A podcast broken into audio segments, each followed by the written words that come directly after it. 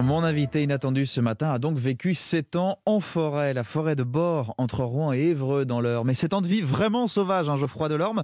Euh, déjà, comment est-ce que vous y êtes venu? Vous avez 36 ans aujourd'hui, mais je crois que ça a commencé beaucoup plus tôt. Oui, ça a commencé beaucoup plus tôt. En fait, euh, j'ai commencé euh, tout gamin à faire des, petits allers-retours. J'habitais en lisière de forêt et la nature me fascinait déjà à l'époque. Et j'ai grandi surtout par correspondance en scolarité, en tout cas.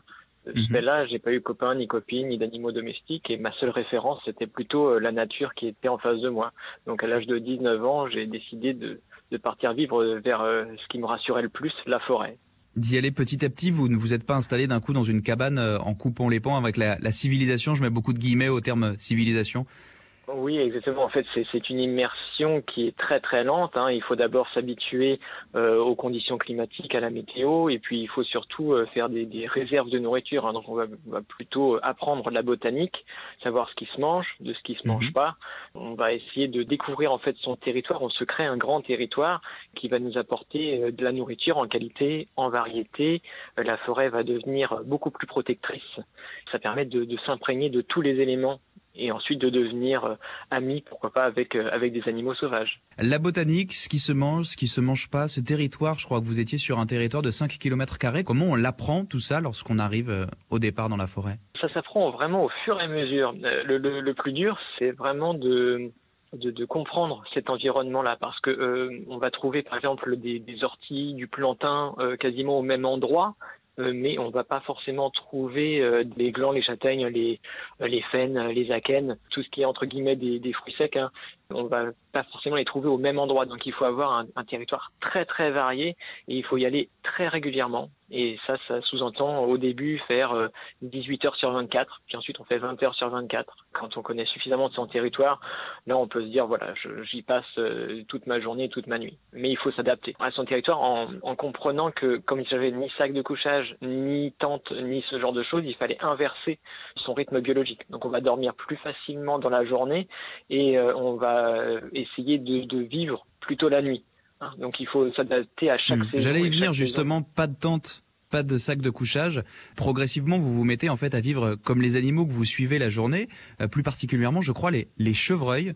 Est-ce que vous pouvez nous expliquer un petit peu comment vous êtes entré en contact avec eux et, du coup comment vous viviez, comment vous dormiez la nuit? Eh bien, en fait, c'est assez simple. Hein. J'ai fait la rencontre d'un chevreuil que j'ai appelé plus tard Daguet. Sauf qu'en fait, là, la rencontre euh, s'est faite euh, très brutalement, il traversait le chemin. Moi, j'étais en train de redescendre une petite allée forestière. Il était à, quelques mètres de moi, donc je pouvais vraiment l'admirer et le voir de très très près. Et euh, on est resté euh, très longtemps, euh, plus de dix minutes à, se regarder. Il y a quelque chose qui est passé.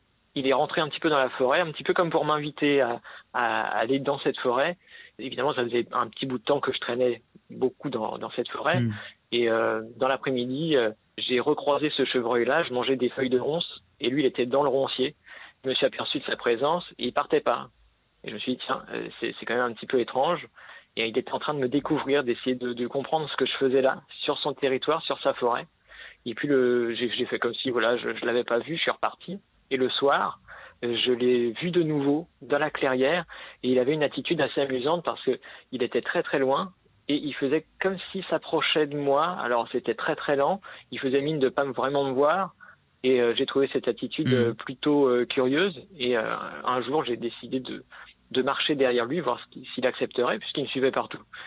Et mmh. là, je me suis rendu compte qu'il acceptait, de très loin évidemment au début, et puis il a commencé à s'adapter à, à, mes bruits, à mes, à mes mouvements, à, à tout ce qui pouvait être autour de, de, son, de, de son environnement, et toutes les anomalies que je pouvais euh, présenter pour lui jusqu'à ce qu'il les considère comme étant totalement euh, normal. Je parlais du, du, projet de loi climat qui est critiqué notamment pour ne pas comporter de mesures de, de protection de la forêt ou pas assez selon certains. Sur quoi est-ce que vous, vous aimeriez alerter sur la façon dont on les traite, nos forêts, vous qui avez voilà vu euh, ce traitement aux, premières loges pendant sept ans, si je puis dire? Il faudrait faire de la, des forêts irrégulières. Je pense qu'on a la chance d'avoir un organisme forestier comme l'Office national des forêts qui aujourd'hui est en grande difficulté avec des gardes forestiers des, des ingénieurs forestiers qui sont pas bien dans leur fonction. Beaucoup ne reconnaissent pas leur, leur métier. Et je pense qu'il faudrait pour ça faire en sorte que l'ONF devienne un des garants de la vie sauvage et un des garants de la forêt. C'est-à-dire euh, que les gens puissent s'imprégner de cette forêt, se la réapproprier, mais pas se la réapproprier en la consommant, en faisant du sport ou ce genre de choses, mais en se la réappropriant comme étant un bien vital en la pour l'humanité. Hmm. Exactement, avec les animaux dedans. Les chartes forestières, malheureusement, euh, ne comportent pas le, le bien-être animal. Alors c'est absurde parce que les animaux ont aussi une fonction écologique dans les forêts. Et c'est un, un, vrai tout. La hmm. forêt, c'est une communauté d'arbres qui accueille d'autres communautés animales et végétales.